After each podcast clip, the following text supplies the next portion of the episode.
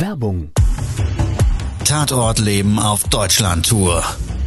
Eine einzigartige Show, perfekt für alle True Crime Fans. Erlebe echte Tatortgeschichten, spannend erzählt von Marcel Engel, Deutschlands bekanntester Tatortreiniger. Erfahre, was Marcel von den Toten lernen konnte, bei über 15.000 Tatorten. Tatort Leben live, auch in deiner Nähe. Jetzt Tickets sichern.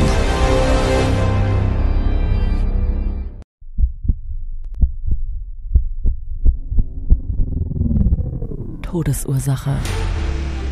Der Podcast mit Tatortreiniger Marcel Engel. Es wird immer mal wieder in meinem Podcast vorkommen, dass wir sehr tief in das Geschehen eintauchen. Ich werde offen darüber sprechen. Damit meine ich, dass Flüssigkeiten wie Blut als Element das kleinste Problem sein wird. Ich freue mich, wenn ich euch auf eine Gedankenreise entführen darf in meine Welt des Tatortreinigens. Todesursache. Der Podcast mit Marcel Engel.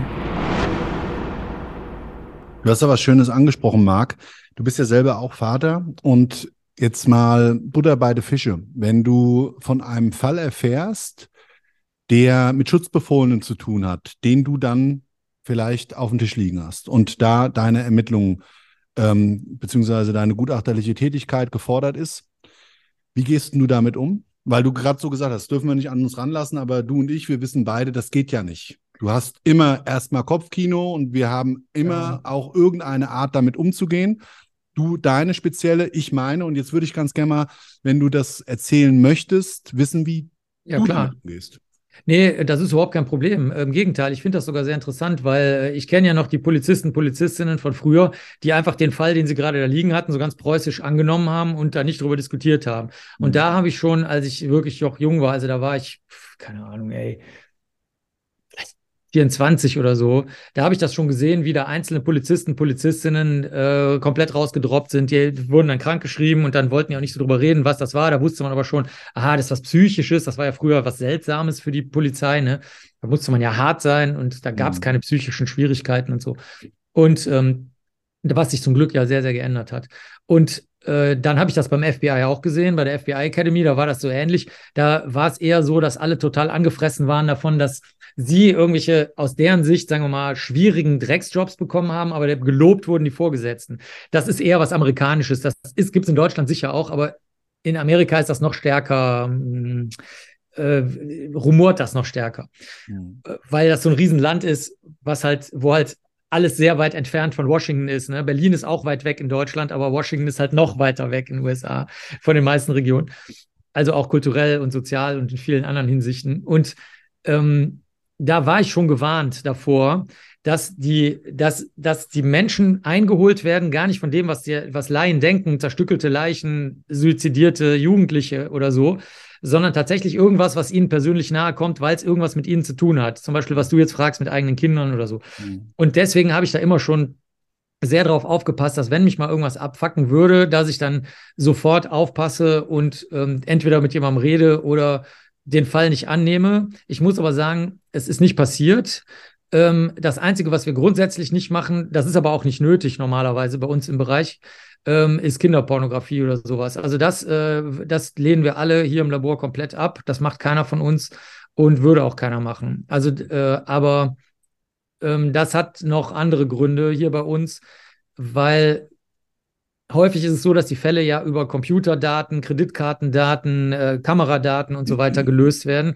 Also sehr auf der kriminalistisch, klassisch kriminalistisch-polizeilichen Seite sind und wir da auch gar nicht erst das Fass mit den Spuren aufmachen wollen, weil ich kenne das aus dem Bereich der Sexualdelikte von Erwachsenen und oder Jugendlichen auch. Ähm, häufig häufig brauchst du ein Spezialtraining dafür, um, wenn du die Spurenkunde überhaupt das Fass aufmachst, um dann das Gespräch mit den Angehörigen richtig zu führen. Weil das Problem ist, das habe ich in den USA gelernt, da habe ich mal ein Training gemacht in der Columbia University mit, mit Schauspielern und Schauspielerinnen, die dann die sexuell Traumatisierten gespielt haben und nicht aus der Rolle gegangen sind. Also du musstest das zu Ende bringen. Die sind nicht aus ihrer Rolle rausgegangen. Keine Chance. Du konntest nicht sagen, kurzen Augenblick mal, äh, ich muss mal eine Pause machen oder hier, sie sind doch nur ein Schauspieler oder so. Das ging nicht. Ne? Die haben dann geschrien oder geheult oder gar nichts gesagt oder sonst was gemacht. Und ähm, da habe ich gelernt, das kannst das ist in Deutschland eh schwierig, weil da gibt es gar niemanden, der die Angehörigen und die Opfer und so weiter richtig auffängt, sondern es ist besser, wenn das da in dem, in dem erprobten polizeilichen Bereich bleibt, wo dann auch Psychologen, Psychologinnen, Psychiater, Psychiaterinnen, Polizisten, Polizisten, so wo die eh schon aufeinander eingespielt sind.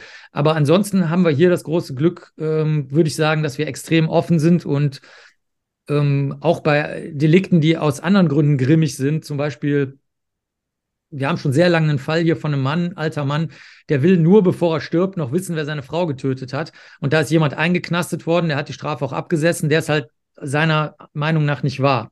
Und ähm, dann sagt der, ich möchte gar nicht, dass derjenige, der es war, in den Knast kommt. Ich möchte nur wissen, wer es war, weil es auch einen sehr starken Verdacht gibt, wer das war. Mhm. Und das ist auch unheimlich ähm, da merkt man richtig, wie das das Leben der Leute zerstört. Also das hat dann gar nichts mit Kindern, Jugendlichen, eigenen Kindern und sonst was zu tun, sondern du siehst einfach eine Person völlig unschuldig leiden. Also dieser Mann hat nichts gemacht. Der hat nichts gemacht. Und mhm. seit 40 Jahren leidet der daran, dass er nicht weiß, wer seine Frau getötet hat. Oder er weiß, wer seine Frau getötet hat, aber es interessiert keinen. Ne? So muss man nicht die Bestätigung praktisch. Mhm. Deswegen, da musst du einfach offen mit umgehen und äh, wenn's, wenn der Fall dich abfuckt, den dann halt nicht durchführen und das offen erklären, warum das nicht geht.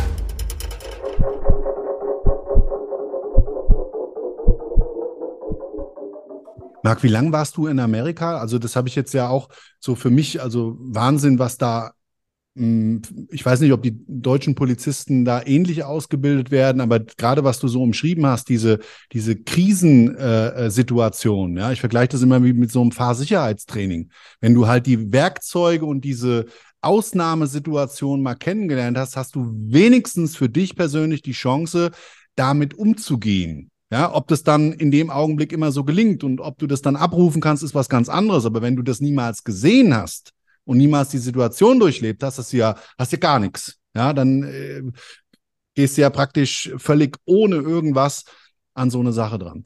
Und wie gesagt, wie lange warst du in Amerika? Das ist ja hochspannend.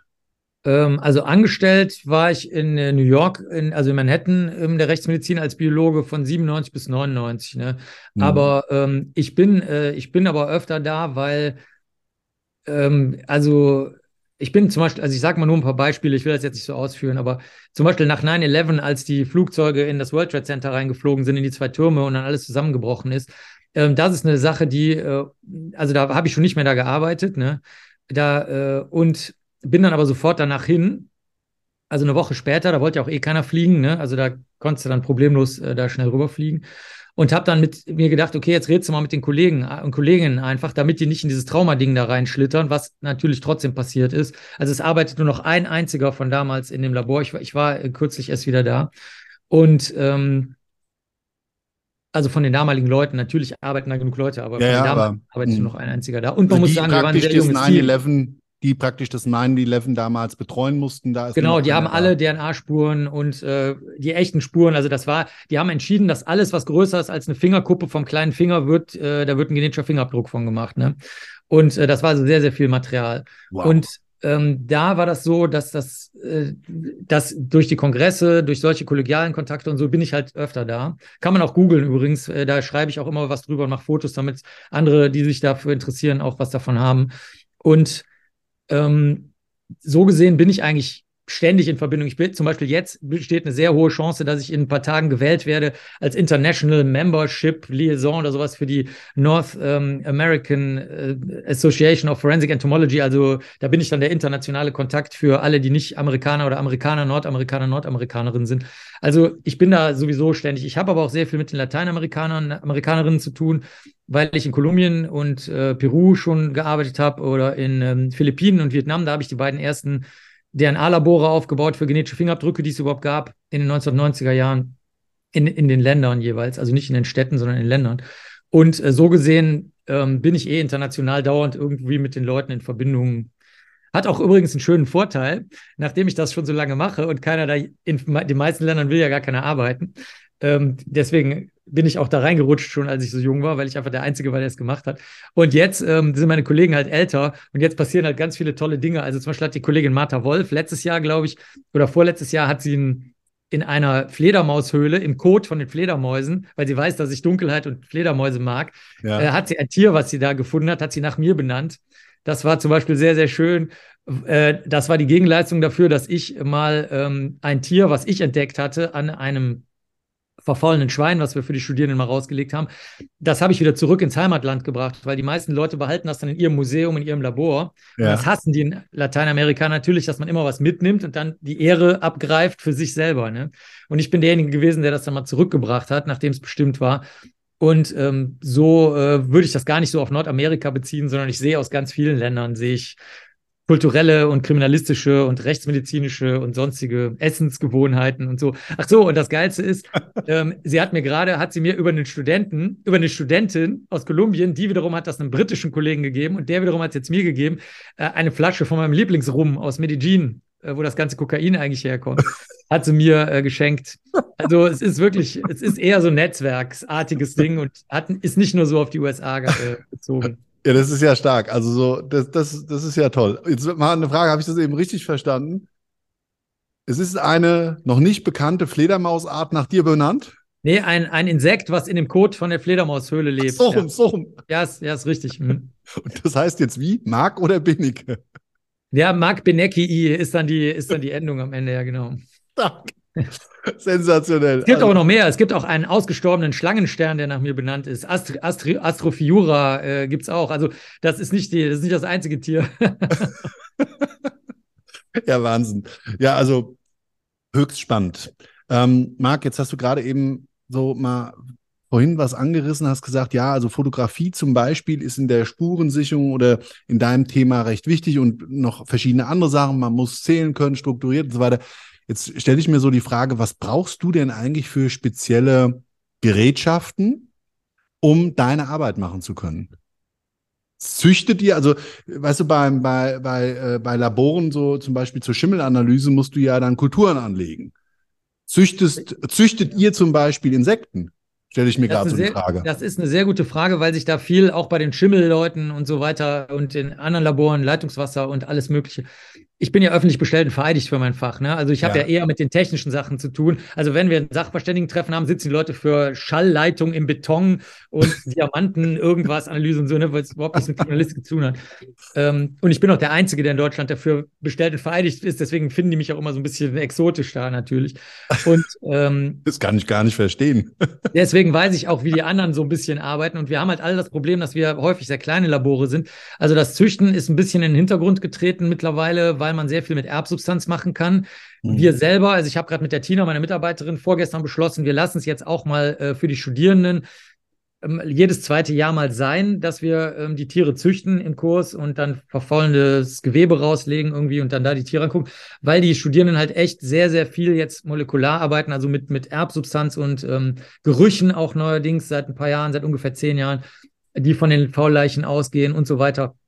Und deswegen wollen wir das, wir wollen jetzt nicht so altmodisch sein, dass wir sagen, okay, unsere Techniken sind genauso gut wie die modernen Techniken, aber wenn die Studierenden das halt nicht kennen, dann lassen wir sie halt. Wie mit dem, wie mit den sozialen Medien. Ich mache das, was die Leute interessiert, den Rest kann ich ja dann alleine machen. Da brauche brauch ich ja dann nicht anderen Leuten vor, vor die, unter die Nase halten. Und ähm, es ist so, dass wir heutzutage, um jetzt mal die Geschichte der ne, letzten Jahrzehnte da wegzulassen, also heute ist es häufig so, dass wir Blutspurenexperimente zum Beispiel nachstellen. Ähm, das, das heißt, ähm, wir haben sehr, sehr wenige Blutspuren häufig von Fundorten, teilweise auch sehr viele. Die sind aber uninteressant, weil die direkt an der Wunde sind dann ist klar, dass die aus der Wunde rausgelaufen sind. Interessanter sind die anderen Blutspuren, die was weiter weg sind, die sehr klein sind. Das stellen wir so gut es geht nach. Das ist ein, da ist dann echt ein Blutbad. Also da ist dann wirklich, wirklich literally, also von unserem Labor, die Küche, das Labor, das ist, steht alles unter Blut am Ende. Da ist auch richtig was zu putzen. Also ich habe hier im, im Metallschrank im Badezimmer habe ich bestimmt ohne Quatsch jetzt 25 Riesenhandtücher alleine liegen äh, und dann von den Mikrofaserputzlappen wollen wir gar nicht erst anfangen. Also da habe ich bestimmt 50 oder so. Also wirklich jetzt ohne Quatsch. Ich meine, klar, für dich ist das normal, ne? weil du ja sau sowieso sauber machen musst. Ja, aber bei uns ist das halt ein bisschen merkwürdig, ne? wenn die Studierenden kommen und den, den Schrank aufmachen, dann so, wozu brauchst du 25 riesige Handtücher? Also, ja, das werdet ihr noch sehen. Und ähm, das, mach, das machen wir viel. Ja. Dann bei den Insekten ist es so, dass wir häufig versuchen, Techniken jetzt, also das neueste Projekt ist jetzt zum Beispiel die mit, mit so einer Art Silikon abzuformen, sodass man die Insekten an sich, die häufig nicht mehr vernünftig aufbewahrt werden heutzutage, dass man die dann abgeformt hat wenigstens und die äußere Form noch zeigen kann. Also wir, wir frickeln und basteln immer so ein bisschen rum. Ähm, mhm. Oder wir haben sehr viele Fälle, wo Leute glauben, ihnen leb Insekten leben unter der Haut und irgendwie sowas. Da äh, sammeln wir dann einfach die Spuren und stellen die zusammen und sortieren das und gucken mal, ob wir da über 30 Jahre so eine Regelmäßigkeit finden. Haben wir auch gerade eine, also es reichen wir am Freitag ein, also heute ist Donnerstag, also morgen reichen wir das ein, die Veröffentlichung. Also wir machen sehr, sehr viel so Sachen, die am Rand des Randes liegen und versuchen nicht so ein Routinelabor zu sein. Also wir mhm. bearbeiten eher wie Sherlock Holmes und Watson, also die Tina wäre Watson sozusagen und ich dann Sherlock Holmes, wenn man so will. ähm, wir, äh, wir, wir versuchen aktiv dafür zu sorgen, dass wir, dass wir nicht die dass wir die Routine, also Ausbildung machen für andere, aber nicht ins Labor reinziehen, ja. sondern eben die schon genannten Besonderheiten bearbeiten. Mhm. Was ist denn so der, oder gibt es so den sprichwörtlichst neuesten Shit der Kriminalbiologie? Also gibt es irgendwas, was sich so, so ganz neu ergeben hat, eine Möglichkeit, also wie gesagt, du hast es ja vorhin angesprochen, den Erfinder der DNA, da habe ich mal so einen so einen Fernsehbericht drüber gesehen, in, in NTV war höchst interessant, wie sich das so entwickelt hat. Gibt es da irgendwas im Moment, was so das Neueste ist? Ich kann dir immer nur sagen, wir haben Spuren äh, zu bereinigen, die wo auch immer bei einem Täter gegoogelt, angeblich dazu führen sollen, dass ja. die Spuren ja. eben nicht mehr zu erkennen sind. Und ich gebe dir da ja. ein Beispiel, ganz, ganz kranke Nummer. Da hatten wir einen Nekrophilen, der in einem äh, Aufbahrungsraum an den Leichnam gegangen Das habe ich dann einer deiner Kollegen später erfahren. Und der eigentliche Auftrag unsererseits lag darin, die Feuerlöscherspuren, die Pulverlöscherspuren mhm. in dieser Räumlichkeit zu beseitigen, weil der in der Annahme war, dass sich dadurch überhaupt nicht erst ergibt, dass mhm. der eben da nekrophil äh, aktiv war. Und es hat sich aber, das wusste der nicht, in einem Bereich schon ein paar Jahre her eine Kamera befunden, wo das noch nicht so äh, äh, äh ja modern aktuell war. Ja, und dadurch ist das dann später alles herausgekommen. Und jetzt ja, da gibt es auch, noch, auch andere Spurentechniken, genau. Ja, ja, das kenne ich auch. Irgendwas drüber kippen oder so. Ja, ich ja. meine, man muss eins dazu sagen. Wir zwei wollen jetzt keinen Tipp dazu geben, hier für die Community oder auch andere Menschen, wie man irgendwelche den perfekten Mord begeht. Aber gibt es irgendetwas so in deiner, in deiner ähm, äh, Technik, die sich in den letzten Jahren so als jetzt gerade aktuell das neueste Ding, äh, wo man ja, eben ganz viel noch aufschlüsseln kann? Ja, ja, klar. Also mega viel. Also da, wer da Spaß dran hat, ich habe mal letztes Jahr habe ich mal mit den Studierenden geredet, die vor ihren Veröffentlichungen als Poster so standen, äh, bei einem Kongress von der American Academy of Forensic Sciences.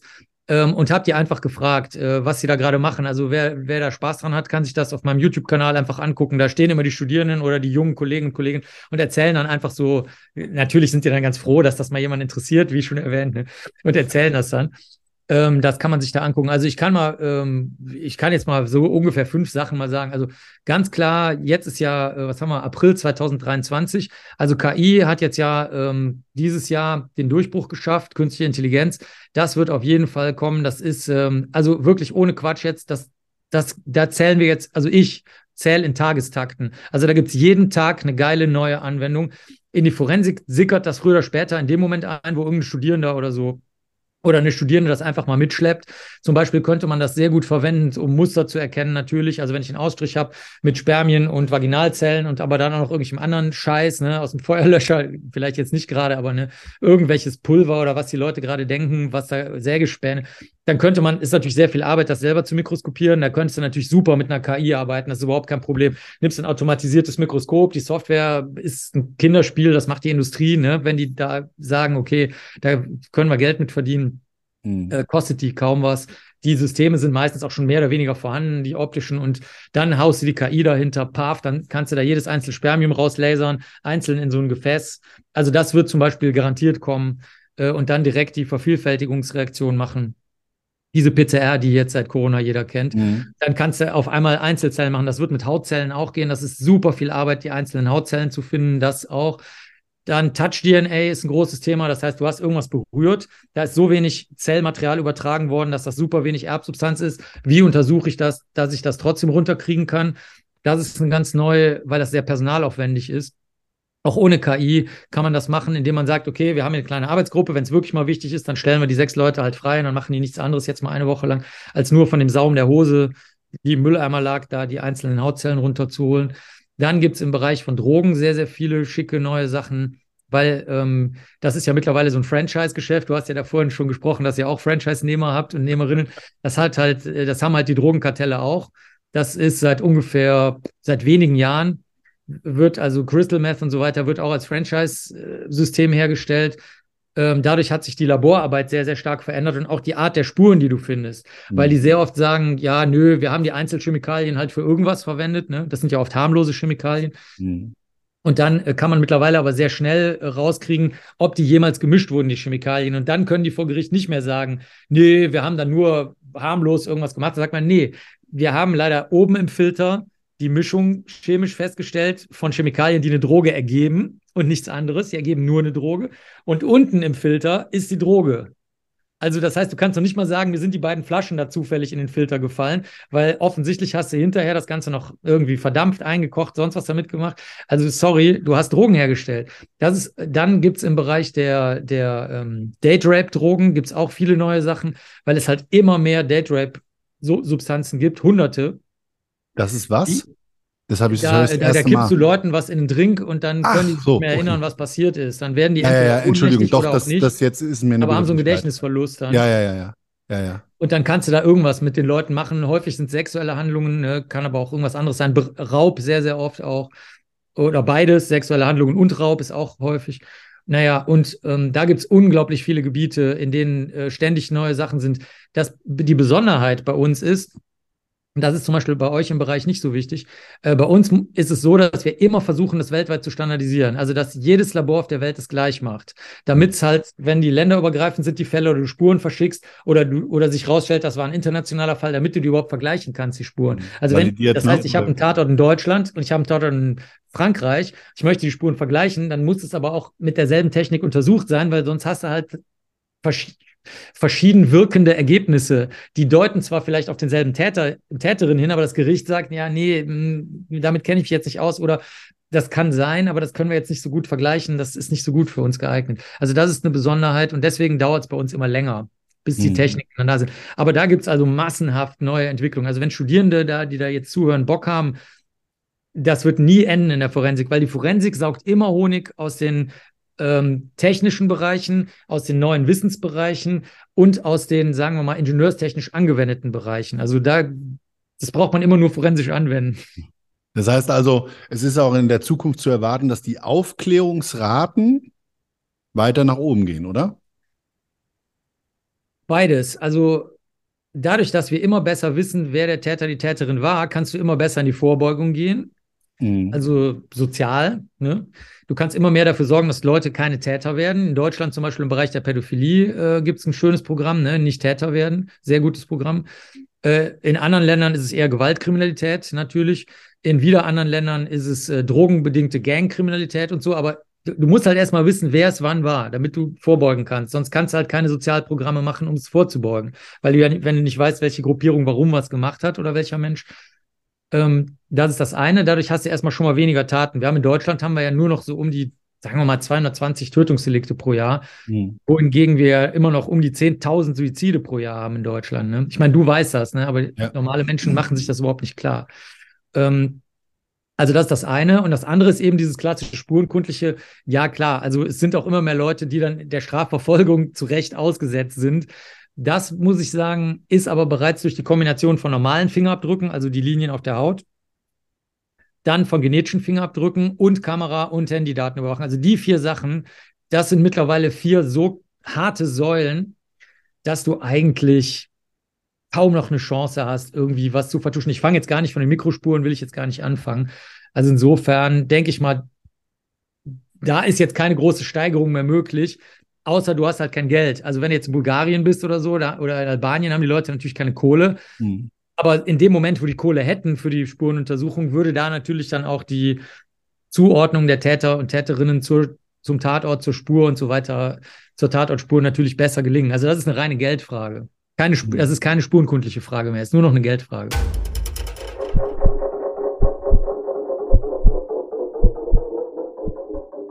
Marc, ich habe noch mal eine Frage, die mich wirklich auch brennend interessiert. Ich habe so gesehen bei deinen Posts, du machst auch oder bist auch immer mal in so einem Thema sozial engagiert, du bist umweltengagiert. Das habe ich zumindest so für mich als, als äh, Follower bei dir ähm, da erkennt. Und jetzt ist so meine Frage, was ich mir stelle, hat das dein Job der letzten Jahrzehnte dich persönlich verändert? Ich meine es natürlich immer, wir leben ja in keiner Parallelwelt, aber hast du so das Gefühl, dass der Job mit dir was gemacht hat und auch in der Zukunft noch weitermachen wird? Wir leben ja in einer total verrückten Zeit. Also ich meine, ähm, es ist extrem herausfordernd, gesellschaftlich, die, die, die Welt als solches dreht sich gefühlt immer schneller. Und wir haben ja riesige Probleme, vor denen wir stehen, die es auch früher schon gab. Nur werden sie heute schneller kommuniziert, Sie werden äh, mit viel Einflussnahme auf uns alle auch propagiert. Das muss man immer ganz klar und deutlich sagen. Und deshalb immer hm, äh, für mich, ich merke das ja bei meinen Tatortreinigungen, immer wirklich für jeden den Rat, äh, achtet auf eure Quelle, checkt alles, was ihr so konsumiert in der Welt und, und verlasst euch vielleicht so ein bisschen auch auf das, was noch Bauchgefühl heißt und sich auf Menschen einzulassen die vertrauenswürdig sind. Also das meine ich jetzt nicht mal in sozialen Medien, sondern einfach unser soziales Umfeld. Und wie gesagt, jetzt habe ich weit ausgeholt und die Frage natürlich dadurch so ein bisschen aufgeweicht, aber hat das was bei dir gemacht? Das würde mich mal interessieren, weil ich dich sehr schätzenswert finde als Mensch und was du machst und wie du rausgehst in diese Authentizität und das muss ja jetzt nicht der Beruf mitgebracht haben, aber ich glaube für mich, das wird mich zumindest interessieren, das könnte sein, dass da sich so ein bisschen was getan hat. Also das mit den Quellen äh, gehört zu Naturwissenschaften dazu, die Quellenprüfung. Das heißt, das bringen wir mit. Also ja. das, das äh, war, ist was, was alle Naturwissenschaftler, Naturwissenschaftlerinnen äh, sowieso mitbringen. Das mussten oder muss als Naturwissenschaftler, Naturwissenschaftlerin deswegen nicht nochmal bestärkt bekommen, sondern das ist mhm. überhaupt die Grundlage der Arbeit zum Glück. Ähm, was, glaube ich, also für mich selber interessant ist, das würden jetzt äh, meine, also meine Mitarbeiterinnen anders sehen. Die haben bestimmt andere Schwerpunkte da. Aber was mich sehr beeindruckt, sind die Angehörigen, die einfach ähm, wirklich extrem zäh sind. Also das ist unfassbar, wirklich. Also besonders im Angesicht dessen, dass denen wirklich niemand hilft, also wirklich nicht. Äh, wir haben zum Beispiel eine, um nur mal ein Beispiel zu sagen, einen Fall mal gehabt, muss man sagen, weil die jetzt eigentlich aufgegeben hat irgendwann. Ähm, da ist die, die, die Tochter ist gefunden worden an so einem Bahn, ähm, an so einem Bahngleis, fast an so einem kleinen Bahnhof, kann man eigentlich sagen wo so eine Schrebergartensiedlung ist, so ein bisschen an, an so einen Haufen ähm, Reisig und so, da bisschen dumm versteckt oder drangelegt oder so. Und ähm, da gibt es auch star sehr starken Hinweis darauf, wer das gewesen sein kann. Wie ich schon vorher mal angedeutet habe, solche Fälle haben wir öfter mal. Und ähm, da ist halt am Anfang sind die Spuren nicht gesichert worden. Ne? Und das passiert leider oft. Und da als Angehörige durchzuhalten, das Leben weiterzuführen, jetzt nicht so im Blabla-Sinne, sondern wirklich so mit Beruf und den Kindern und den Nachbarn und den Alltagsdingen, die so anfallen.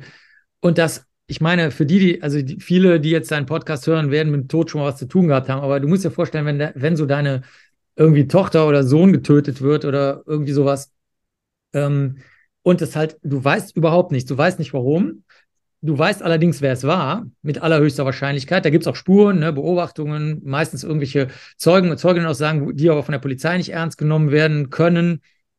Ähm, äh, es gibt überhaupt keine Mikrospuren, keine Textilspuren, DNA wurde alles nicht genommen rechtzeitig, weil die örtliche Polizei gesagt hat, ja, das kriegen wir schon hin, das ist schon klar, ne, das, das, da brauchen wir nicht das Landeskriminalamt für und so weiter, ne. Das äh, brauchen wir nicht, das kriegen wir alles hier örtlich gelöst. Das sind immer diese Fälle in so kleinen Regio äh, Regionen. Und wenn du da mit den Angehörigen redest, mit denen kannst du sehr gut über die Spuren reden und die haben verstanden, dass sie alleine sind äh, äh, und sind aber noch nicht so verzweifelt, dass sie dann sagen, okay, weißt du was, fuck it.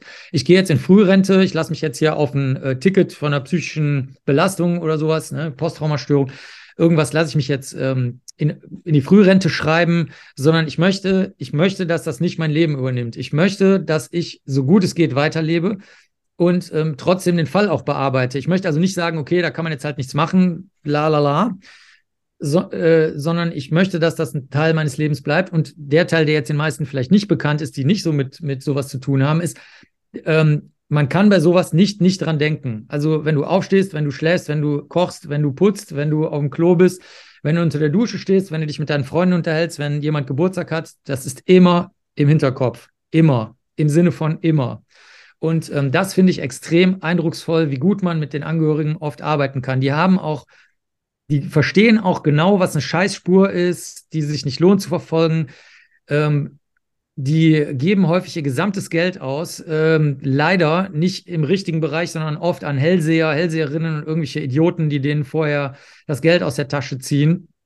Aber ähm, ich finde das trotzdem eindrucksvoll, dass sie es machen, weil sie halt der Meinung sind, okay, ich muss halt die einzige Ressource, die ich habe, meine Zeit und mein Geld jetzt dafür aufwenden, um es halt selber zu lösen. Und sowas, das finde ich wirklich eindrucksvoll, muss ich sagen. Das war mir vorher nicht klar. Ich hätte also gedacht, dass Menschen viel schneller zerbrechen an sowas, aber das ist nicht so. Das war mir gar nicht so bewusst. Dann bist du ja eigentlich auch manchmal so deren erster Hoffnungsträger. Nämlich der letzte, ne? Also die werden enttäuscht in allen Hoffnungen und wir sind dann die ersten und letzten, die wirklich mal mit denen normal reden. Ja, das stimmt. Ja. Wahnsinn. Ja, und das, das kenne ich, das kenne ich leider auch. Also ich habe, äh, du kriegst ja die Fälle praktisch auch mit allen Ermittlungen der Kripo in Verbindung dann mit dem ähm, Auftrag, die forensische, ähm, ähm, dieses forensische Gutachten zu erstellen, ja. Ähm, und hast auch noch mit den Hinterbliebenen zu tun? Hast mal so, mal so. Feld zu tun, also auch mit Immer, den wer Zeugen oder so? Es hängt vom Auftraggeber, Auftraggeberin ab. Ich bin ja öffentlich bestellt und vereidigt. Das heißt, ja. ich äh, bin äh, durch Schwur verpflichtet, ah, ja. äh, für hm. jeden zu arbeiten. Ja, ja, verstehe. Mache ich auch gerne. Also.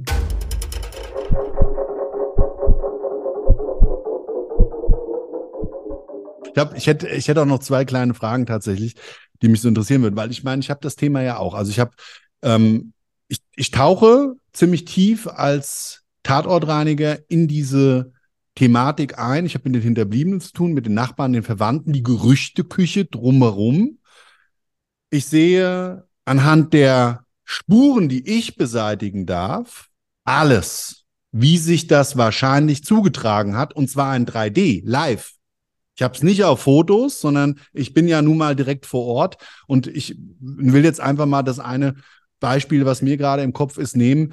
Äh, ein, ein wirklich einer schrecklichen Tat, wo ein Vater nach Trennung seine eigenen Kinder mit dem Hammer erschlagen hat in den Kinderbetten.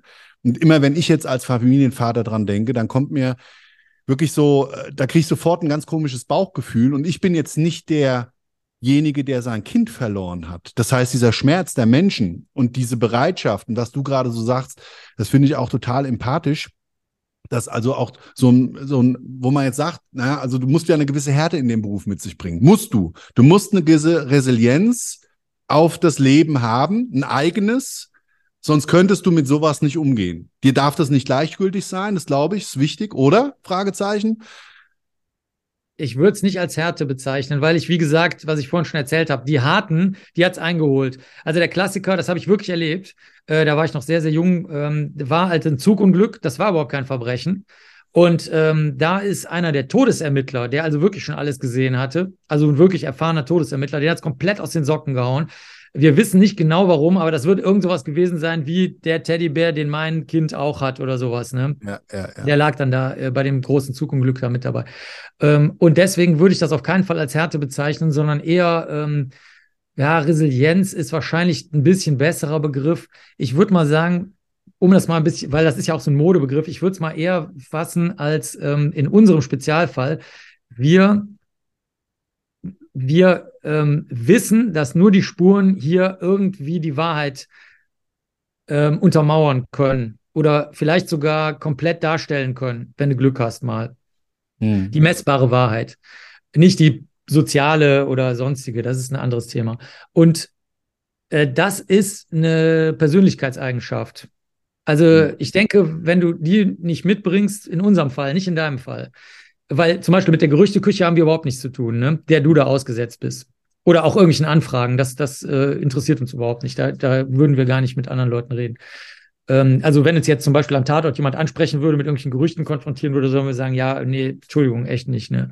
Mhm. Aber wenn du die Fähigkeit hast, dich zu versenken in die Spurenwelt, dann ähm, bist du automatisch da vor dem sozialen Teil sozusagen nicht geschützt, aber dann ist er weiter weg, ähm, weil, weil halt sozusagen so eine Art innere Klappe auf die einzelnen Krümel, Fasern, Spuren, Form der Blutspuren, Winkel der Blutspuren, ähm, Insekten, die im einen Raum sind, aber nicht im anderen Raum sind und so. Und dann, dann, das merkt man auch richtig im Gespräch. Das, das geht sofort.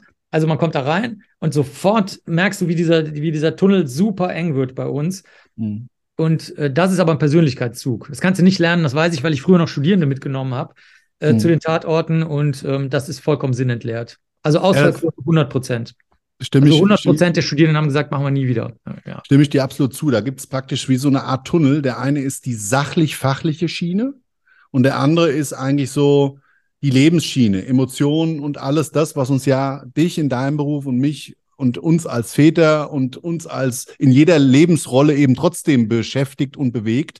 Und man versucht natürlich dann immer den richtigen Tunnel zu nehmen. Also es ist, äh, glaube ich, wichtig. Aber bei uns geht es automatisch. Das ist das, was ich sagen will. Also ah, ja. deswegen sage ich, das ist eine Persönlichkeitseigenschaft. Also das Gehirn ist so verdrahtet. Ähm, wenn, äh, wenn die Leute, deswegen habe ich vorhin gesagt, die Studierenden haben das nicht gepackt, weil die haben sich vorgenommen, das schaffe ich schon, das interessiert mich schon seit ich klein bin. Ähm, äh, äh das halte ich durch. Und dann, wenn ich die Sätze höre, weiß ich schon, dass sie dann gleich da kalkweiß an der Wand stehen und äh, die, die richtige Aussage wäre, ich habe schon als Kind mit meinem Chemiekasten gespielt.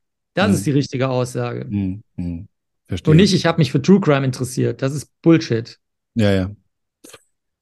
Marc, es war mir ein inneres Blumenpflücken, dich in meinem Podcast zu haben. Ich freue mich riesig, dich live zu sehen und kann jedem an der Stelle nur raten, besucht Marc. Er ist an über 100 Spielorten in den nächsten zwölf Monaten in Deutschland. Bei Eventem kickt man Tickets.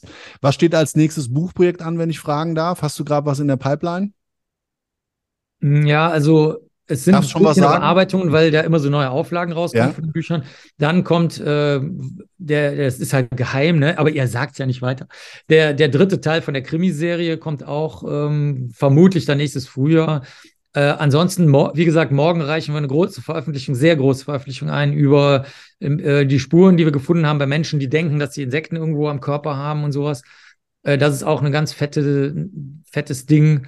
Und ähm, dann habe ich hier gerade äh, das ist gar nicht meine Veröffentlichung, also ich bin so Referee, nennt man das Schiedsrichter, das gucke ich durch. Ach, das äh, ist egal, könnt ihr ruhig, kann man ruhig sehen. Das äh, ist ähm, eine, da, da bin ich der Schiedsrichter für eine große, sehr große Veröffentlichung darüber, wie Insekten gezüchtet werden in allen möglichen Bereichen. Da hattest du ja auch nachgefragt, nicht nur in der Forensik, sondern auch in anderen Bereichen, die der, die menschliche Gesundheit, Kriminalistik, das menschliche Wohlergehen und so weiter äh, betreffen und so. Und so ist das hier bei uns aber im Labor jeden Tag. Also so gesehen. die Proteinquelle der Zukunft, ne? Sagt man ja. Ja, ich Insekten. bin dagegen, Tiere zu verwenden für irgendwas, äh, also was Essen oder so angeht. Also ja, bist du, bist du vegan? Hm? Bist du vegan? Hm. Stark. Ja, ich habe es noch nicht geschafft. Also ich bin auch immer sehr an Ernährung interessiert, probiere mich auch in vielen Dingen aus und merke aber auch jetzt mal, wir haben ja, ich dem nächsten 50er, du hast ihn schon überschritten. Ähm, ich glaube, da kann man wirklich drüber nachdenken. Ja, und in dem Sinne bist du das beste Beispiel dafür, dass ich das mal ausprobieren werde. Also, es war mir wirklich eine große Freude und ich ja, vielleicht sehen wir uns noch mal bei einer anderen Folge. Vielleicht kannst du dir noch mal die Zeit nehmen. Ich würde jetzt dich da draußen auffordern, wenn du irgendwas vom Marc wissen willst, was du so noch nicht bis jetzt im Internet, in den Social Media Kanälen, bei seinem Bühnenprogramm oder seinen zahlreichen Veröffentlichungen gefunden hast, dann gibt es vielleicht hier die Chance und ich kann Marc vielleicht überreden, hier nochmal mit mir gemeinsam in Todesursache vor die Kamera und vor das Mikrofon zu kommen und würde dich, wie gesagt, herzlich darum bitten, stell die richtigen Fragen, dann kriegst du von diesem sensationellen Menschen die richtigen und passenden Antworten.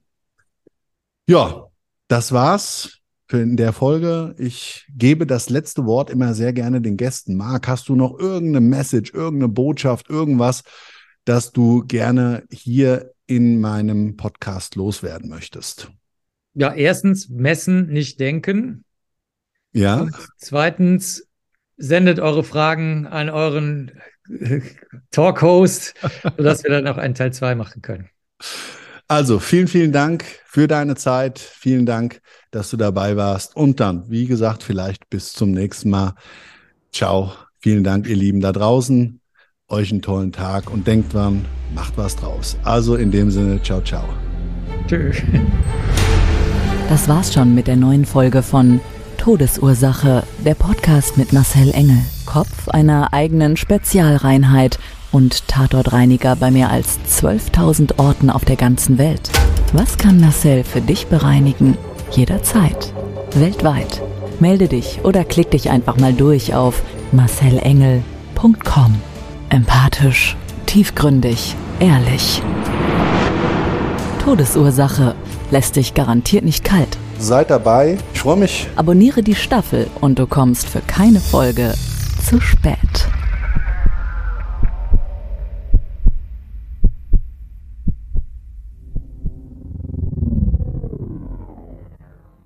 Mobbing findet überall statt. In der Schule, am Arbeitsplatz, innerhalb der Familie und im Internet. Erfahren Sie in dem Kompaktbuch Ausgemobbt, wie Sie sich gegen Mobbing wehren und künftig vermeiden, zum Mobbing-Opfer zu werden. Ausgemobbt von Marcel Engel und Martin Zowak, überall im Buchhandel.